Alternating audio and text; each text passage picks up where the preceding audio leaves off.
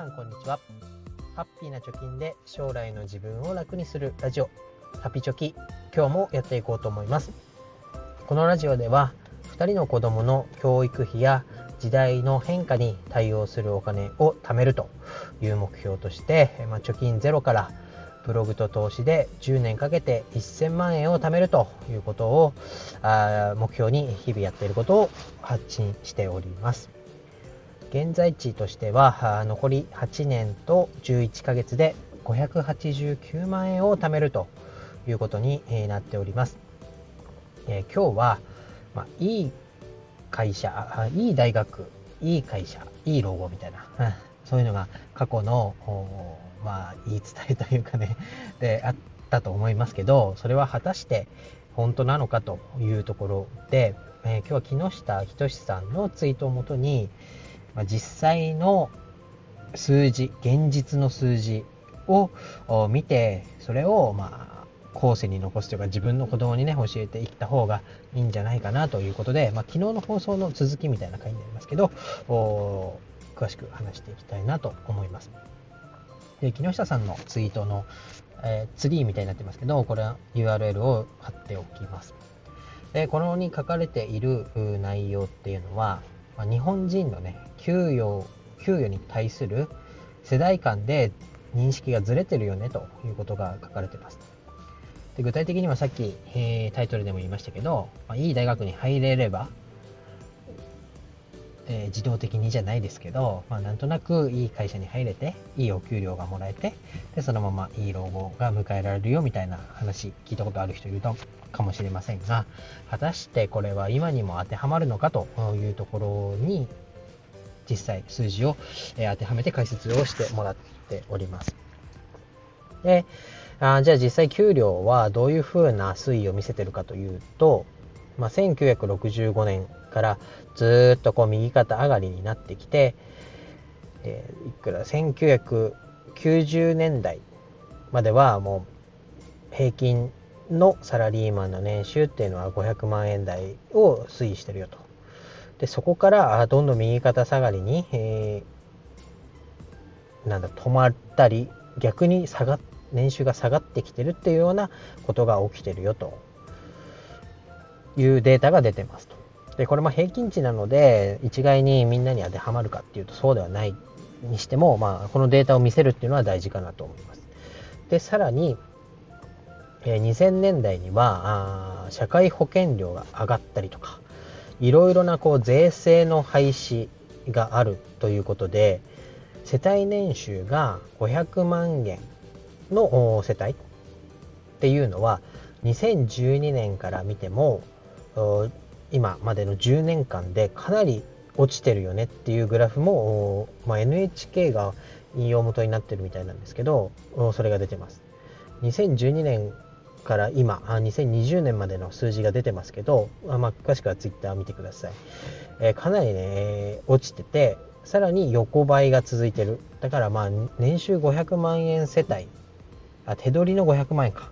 世帯っていうのは増えてないよと。っていうのを見るとなんかいい会社に入ったからいい給料がもらえるっていうのはもう崩れ去ってるよねと。まあ、もらえてたとしても社会保険料が上がったりその他工場で、えー、前までは減らなかったであろうお金が今の制度に当てはめると減っていってるので使えるお金が減ってますよっていうようなことが書かれてます。で、えー、なのでまあ一昔前のそのいい大学に行ったらいい給料が会社に入れていい給料がもらえるっていうのはおじいちゃんおばあちゃんとかもしかすると我々の親世代であれば当てはまっていたかもしれません。なので頑張って大学行ってね、えー、勉強していい大学が入りなとかを言うじいちゃんばあちゃんとか親世代がいるかもしれませんがこれの数字を見ると今我々の世代とか我々の下の世代っていうのは、まあ、頑張って頑張って時間を投下していい大学に入ったとしても果たしていい会社に入れるかいい給料がもらえるかっていうのはハテナマークがつくよねということでうーん何て言うんだろう頑張ったところでまあ恵まれないよね、リターンがないよねって思う人が増えてくるのも、まあ当然なのかなと思います。なのでね、えー、気をつけなきゃいけないことは2つあって、まずはこう、何て言うんだろう、ぼやっと子供に対して将来にの話をするときに、まあ、いい大学が入っとけばいい会社、いい給料がもらえるんじゃない？みたいなのをぼやっと説明しちゃダメだなと。こういう数字を用いて、大学に行っても多いけど、会社で働いて、年収500万円世帯の数がこんだけ減ってるんだよと。果たして大学に行って、大学費用をかけて大卒の資格を取って、いい会社に入れなかった場合、どういうふうな、え、立ち回りをするか考えた方がいいんじゃない？っていうのが、まあ、現実的な冷たいアドバイスかもしれませんが、これが一つだと思います。でもう一つはその子供に対して将来の話をする時に自分基準で考えて話をしちゃダメだよということだと思います。こ体験ベースで話すと、まあ、昨日のね話も聞いてもらえればと思うんですけどなんとなく大学行けばいいお金がもらえるというのをイメージしていて奨学金を借りて大学に行ったんだけど手取りが14万円ですだけど子供は欲しいですみたいな人がいて取り上げられてたみたいな話を聞いてきましたがこれもね、えー、ふんわりとイメージだけでで大学行っとけばいいんだと。じゃあお金が今十分にないから奨学金を借りよう。って言って奨学金250万円ぐらい返済しながら社会人になってるけど社会人になってもお金がもらえてないよと。いう人がどんどんこうどんどんこう出てくるんだなと思います。まあ、かくいう私もそういうタイプというかそう思って、えー、大学行ったら、あまあ、社会人になったらね、ぼんやり、えー、お金もらえて、まあ、週末海外なんかいう本も出てましたから、そのぐらいの旅行なんか、えー、月に1回とか2回は行けんのかななんて 甘い考えを持ってましたけど、現実全然そんなことはない。えー、貯金もできない生活を30歳まで続けてしまったと。いうことがありますから、あま、現実を直視する。で、金融教育っていうのが高校で行われるって、え、言ってますけど、どこまで学校に任せていいのかっていうのを判断しなきゃいけないなと思います。で、こういう知識とか情報っていうのも、逐一、えー、親の方も取得していかないと、まあ子供のね、人生は子供が決めるっていうのは、まあ大前提ですけど、まあ、舵取り役として、果たしてそのコンパスが間違ってたら、狂ってたら、話さない方がいいわけですから、余計な口出すなという話になっちゃうわけですから、まあ、そういうところのね、えー、方向性を見定め見定めるためにも、正しい情報、正しい知識、そして実際に数字として把握しておくということが大事なのかなと思います。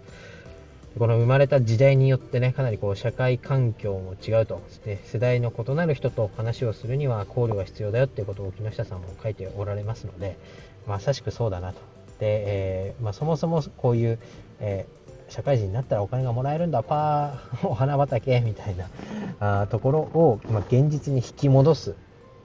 まあ、それがね、日本で暮らすのが果たしてどうなんかっていう話にもなってくるかもしれませんけど、まあ、そこに対処するだけのお金は親が用意しておいてあげるにしても、まあ、最終的には子供の人生ですから、うん、こういった情報、うん、社会人になっても、対してアルバイトと変わらない給料しかもらえない将来があるかもよっていうところは、まあ、厳しく冷たい言い方になるかもしれませんが現実としてね、えー、意識として持っておく持たせておくのがあ、まあ、親としての優しさなのかもしれないなということを思ったので今日はお話をさせていただきました。あまあ厳しい話とかまとまりのない話、えー、になってしまいましたけど、まあ、こういう数字が出てね、日々頑張っていかなきゃいけないなというところなので、まあ、会社だけに頼るのではなくて、会社以外の給料を作る。給料じゃない。会社以外で稼ぎを作るっていうのも親としても、ま求め続けていかなきゃいけないなと思いましたので、まあ、自分に言い聞かせるためにも今日はお話をしました。以上です。バイバイ。